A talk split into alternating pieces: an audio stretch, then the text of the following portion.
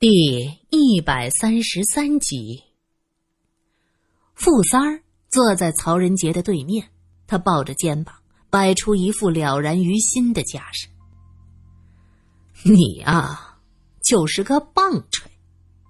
曹仁杰指着富三儿，可笑，可笑之极。我的上峰已经知道我现在的情况，我现在就等着看好戏。曹仁杰，那天晚上唱戏吓人的是你？苏三问。对呀，你为什么这么做？曹仁杰耸肩，好玩啊！都说那楼闹鬼，我琢磨着能不能把鬼给招来。苏三觉得，现在的曹仁杰和平时截然不同。报社的曹仁杰清瘦斯文。而眼前的这个好像瞬间恢复了神采，精神奕奕，还有点玩世不恭。这个曹仁杰更加符合玉伟故事中的那个人，只有这样的人才能去参加刺杀日本王子的行动。老曹，这到底是为什么？玉伟想到海叔的话，又想到宋汉林一家遇害的时间，他失声问道：“莫非你姓宋？”曹仁杰摇头：“非也非也，你猜错了，我不姓宋。我说的都是真话。晚上出来闹的事我不假，可我只是投石问路，想查明一件陈年旧案。从这点来说，你和我的目的是一致的。那晚我闹完，你们就出现了，于是我藏在一楼的楼梯下面。”等你们上了楼，我才从躲藏处走出来。电话喊冤，也是我叫人做的。我只是想试探，想看看到底是谁做了亏心事儿。人不是我杀的，我和他们无冤无仇，干嘛杀人呢？你查案？苏三听着曹仁杰的语气，忽然想到，似乎有些熟。再想到他曾经去长春刺杀行动，他试探的问着：“你不会是军统的人吧？”曹仁杰哈哈大笑：“聪明，苏小姐真聪明。姓傅的，识相的把我放了，别等我们的人过来找你麻烦。我不管你什么统，就是总统也给我老实待着。”傅三儿气得一拍桌子。曹仁杰也学他一拍桌子，好，有种！待会儿我的人来了，你小子可别尿裤子。玉伟看看傅三儿，又看看曹仁杰，郁闷的捂着脸说：“怎么都成这样了？老曹啊，你说的话哪句真，哪句假呀？”当然都是真的。你以为自己？能侥幸的从长春监狱出来，还不是我写信作保？你当年帮过我们组织，否则就凭你牢底坐穿吧。曹仁杰冷笑，傅三儿气得站起来。今天甭管你是谁，那稿纸你能解释吗？为什么你写字的纸上有剧毒？切！我们军统要杀人，怎么会用这么笨的法子？还用沾有剧毒的纸吗？直接塞一颗药就送他上路了。曹仁杰依旧是嘲讽的语气：“老曹，那稿纸真和你没关系？”玉伟试探的问着。“当然，我为什么要杀那个女人？我的目的只是求财。你求什么财？”苏三抓住他话中的漏洞：“求可求之财。”曹仁杰就是不说为什么。财宝，那批宫里的宝贝，对不对？玉伟往前探身，直直的瞪着他的眼睛。曹仁杰却伸出手，摆出个兰花指的形状，轻轻的晃了晃，用女子的声音说着精气的念白：“就是不告诉你。”欲为气节，看看，就这副德行。傅三儿带着他们出去，身后传来曹仁杰欢快的笑声：“尊厅长，休要怒气，容我三娥把话说。说什么中国民国七八载，年年战乱把人杀，这本是国家大事儿，我不懂，我却知杀人偿命，千古一理，是王法。”他竟然又唱起了评剧，玉伟站在走廊侧耳倾听，称赞道：“哟，杨三姐告状，不错呀，有点小白玉霜的意思。”两个人走到大门，就看着钱社长也从里边走出来，看来他的嫌疑被排除了。苏三相信自己的鼻子不会错，他走上前问傅三儿道。我是不会闻错的，他那围巾上有广福馆的气味。傅三儿瞟了钱社长一眼，哼，那个老不休的，他和穆家寨的一个女人不清不楚，那围巾是那女的送他的，我派人核实过了。是这样吗？苏三看向钱社长，后者微微对他点头，似乎对上午的事情全都不在意。苏小姐。你想，同样去那吃饭的食客，为何别人身上没有沾上那个气味？只因为我这围巾是一位红颜知己所赠，故此沾染了一点那里的香火气息。我早上真的没有见到苏老先生，老先生一年来身体不好，我是知道的，可是竟然就这么去了，唉。钱社长解释。雪还在下，此时已经华灯初上，路灯将雪花映得一片昏黄。玉伟送苏三回到旅店，就告辞了。苏三路过罗隐的房间，贴着门听了一会儿，里边一点动静也没有，想必他没有回来。苏三的心里有些不舒服，掏出钥匙打开自己的房门，进门后脱下大衣挂在一边。然后踢掉鞋子，蜷缩在沙发上，瞪着天花板发呆。也不知过了多久，走廊里有脚步声。罗隐在苏三的门前站定，他敲了敲门，问道：“苏三，你在吗？”“不在。”苏三立刻回答。“苏三不在，你是谁呀？你管我是谁？”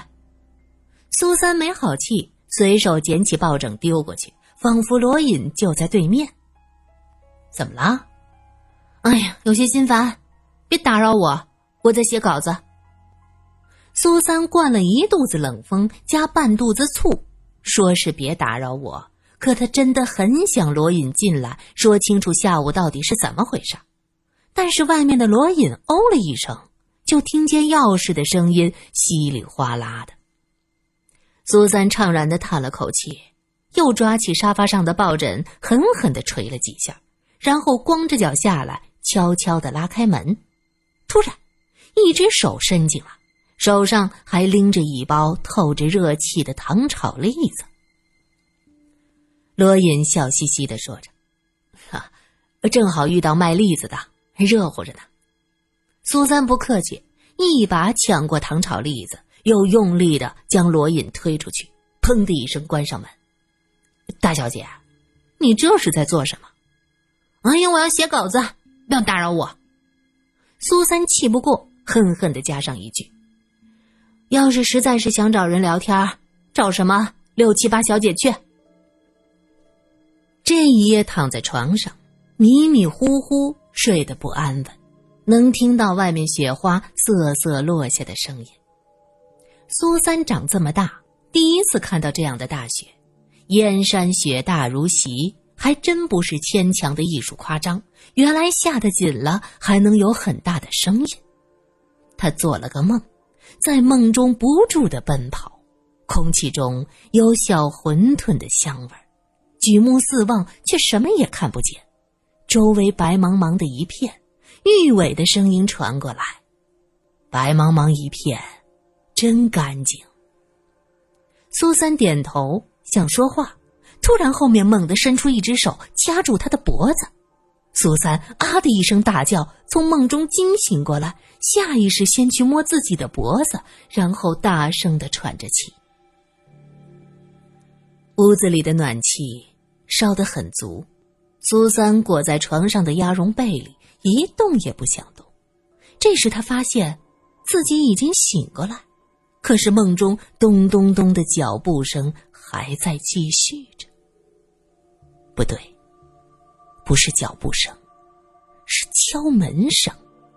苏三猛地坐起来，问道：“谁？醒了吗？又出事了？”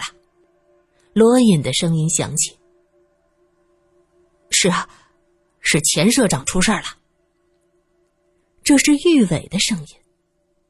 你们怎么这么早？苏三打了个哈欠，下床，回头看了一眼墙上的挂钟。天哪！已经十一点了，这一觉睡得好漫长，还睡得腰酸背痛。苏三拍了拍脑门，汗津津的。按道理，这房子暖气烧的这么足，他怎么觉得自己浑身发冷啊？哦，起来了，等等一会儿。苏三喊了一声，开始洗漱。好慢呐！罗隐无奈的靠着墙。年轻小姐。出门总这样，说的好像你都知道。罗隐斜了他一眼，不是我家姐妹多呀，哪个不得刷几层外墙？当然，像咱们苏小姐这样天生丽质，是不需要这么繁琐的画皮工序的。玉伟抱着肩膀，笑眯眯的说着：“咱们苏小姐，和你有个毛关系？”罗隐不高兴了：“哎，我是你好哥们儿。”当然是咱们的。昨天这么冷，苏小姐走在路上脸色不好。嘿，你也是啊。苏小姐第一次到北方来，什么都不适应，你也不多陪陪。想起昨天，罗隐的脸色也不好。吃饭的时候，秦表哥突然问起了京华荟萃的事儿。你本来就是官宦公子，做警察只是玩票，你怎么又管闲事管到北平来了？知道是你性格使然，不知道的恐怕会以为姑父手伸得太长。笑，我顺路帮朋友，和我父亲有什么关系？哎，毕竟南北情况不同，这里头的水深着呢。表哥说的高深莫测，罗隐冷笑，哼，愿闻其详。只是不想你牵扯太多，这就奇怪了。表哥，你是开银行的，和京华荟萃能有什么牵扯呀？罗隐似笑非笑。表哥愣了一下，嘿，我和他们能有什么牵扯？一个小报社罢了。那是和谁牵扯？罗隐紧抓着不放。表哥嘿嘿一笑。林武小姐说道：“四哥，啊看看你。”怎么和秦哥说话像审犯人似的？这也就是秦哥打小疼你，拿你当亲弟弟。这要是换个人，一定会生气的。秦表哥急忙摆手：“哼，小四儿从小性子直。”罗隐没有继续说话，他觉得奇怪：表哥一个开银行的，为什么会对京华荟萃的事儿这么上心呢？吃饭时，为了调节气氛，玉牡丹叽叽喳喳，不停的说话。罗隐被他吵得没胃口，看着牛排，突然说道：“这是几分熟啊？有点意思。”玉牡丹笑道：“哟，四弟可真逗，牛排能是什么意思呀？” 和我平时出场看到的情况倒是挺像。罗隐说着。慢条斯理的切下一块牛排，放在嘴里，然后很满意的盯着玉牡丹突然变色的脸孔。四哥真爱开玩笑，林武小姐笑着问道：“哎，四哥的那个朋友苏小姐，怎么没有一起过来呀？那位小姐看着人不错的。”哎呀，孤儿院长大的呢，玉牡丹不满的嘀咕。罗隐哐当一声放下刀叉，旁边桌子的人全往这看。林武急忙说：“四哥，我以为在哪儿长大不重要，重要的是做了什么。这话明摆着就是在讽刺玉牡丹当年做交际花。玉牡丹嘴巴一撇，眼泪汪汪的看向秦表哥，后者淡淡的说道：“你不会说话就别说，那位苏小姐孤儿院长大还能自立自强，很不错。”罗隐一时气愤，并没有意味到什么时候玉牡丹和灵武小姐有了这样的默契。所谓敌人的敌人就是朋友，这两个女人将这条理论发挥到了极致。这一顿饭吃的是味同嚼蜡，特别是秦表哥的表现让他心生疑窦。过后想了想，可能是自己多心了。外公一家经营银行，怎么可能和金华荟萃的案子扯上关系？哼，果真是警察当久了，看谁都像坏人。罗隐郁闷的回来，想和苏三谈一谈今天的案情以及自己内心的疑惑，可是没想到吃了个闭门羹，一大早等着苏三起来再谈，结果吃过早饭也不见苏三出来，他又不敢打扰他休息，眼瞅着快到十一点，就见到玉伟急匆匆的跑进来，看见他坐在大厅抽烟，上前一把拔掉他嘴里的烟，嚷嚷道：“出事儿了！”又出事儿了，谁？社长是钱社长死了，哎呀，死的很惨呐！死亡现场是在钱社长家的后院门前，尸体已经被运走，只剩下地上的一滩红血和四周凌乱的脚步，那是警察勘察现场时留下的。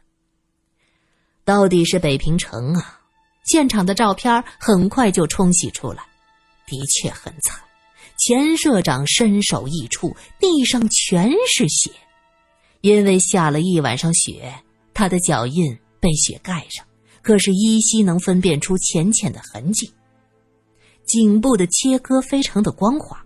傅三儿向他们展示着照片，有些兴奋的说道：“看，切口多光滑。”罗隐指着死者脖颈的部位说：“这里有点问题，像是被绞杀的。的确，在那个部位有一个淤痕，像是两根极细的线绞合形成的差点。难道说，是被一根很细的钢丝切割的头颅？”苏三说到这儿，忍不住裹紧了大衣，往上拽了拽，怎么觉得凉飕飕的呢？问题是，现场只有钱社长和广福馆那个打杂女子的脚印。看这儿，傅三儿指着尸体旁边的脚印说：“那女的是他相好的，忙完店里的活儿来给钱为民送早饭，进门发现家里没人，就在院里找，到了后院的门前看到尸体，当时就吓傻了。照片上果然只有那一串往返的脚印。”明显是新踩上去的，而钱社长的足迹被雪盖上，只能隐隐约约现出个血窝子。也就是说，一个人大半夜跑出屋来到后院，接着就被钢丝一类的东西切断头颅而死。现场没有第二个人，这怎么可能呢？苏三和罗隐看着脚印的照片，异口同声的说着。可能啊，雍正爷那会子听说手下有个年干处，那些人就会用血滴子，趁人不备，裹罩其头，按动机关，手疾利取，根本就不用走到跟前去。玉伟侃侃而谈，罗隐用怜悯的目光看着他：“哎，你没发烧吧？”玉伟摸了自己额头一把：“哟，还真有点烧。”哎苏小姐，你脸很红啊！哎，你是不是也在发烧啊？屋子里有被翻动的痕迹，凶手显然在找什么东西。同时，我们赶到院子里时，除了那个女子和钱卫明的脚印，也没有别的脚印。这到底是怎么办到的呢？付三儿叹息着：“哦，对了，这一次死者的手里没有珠子，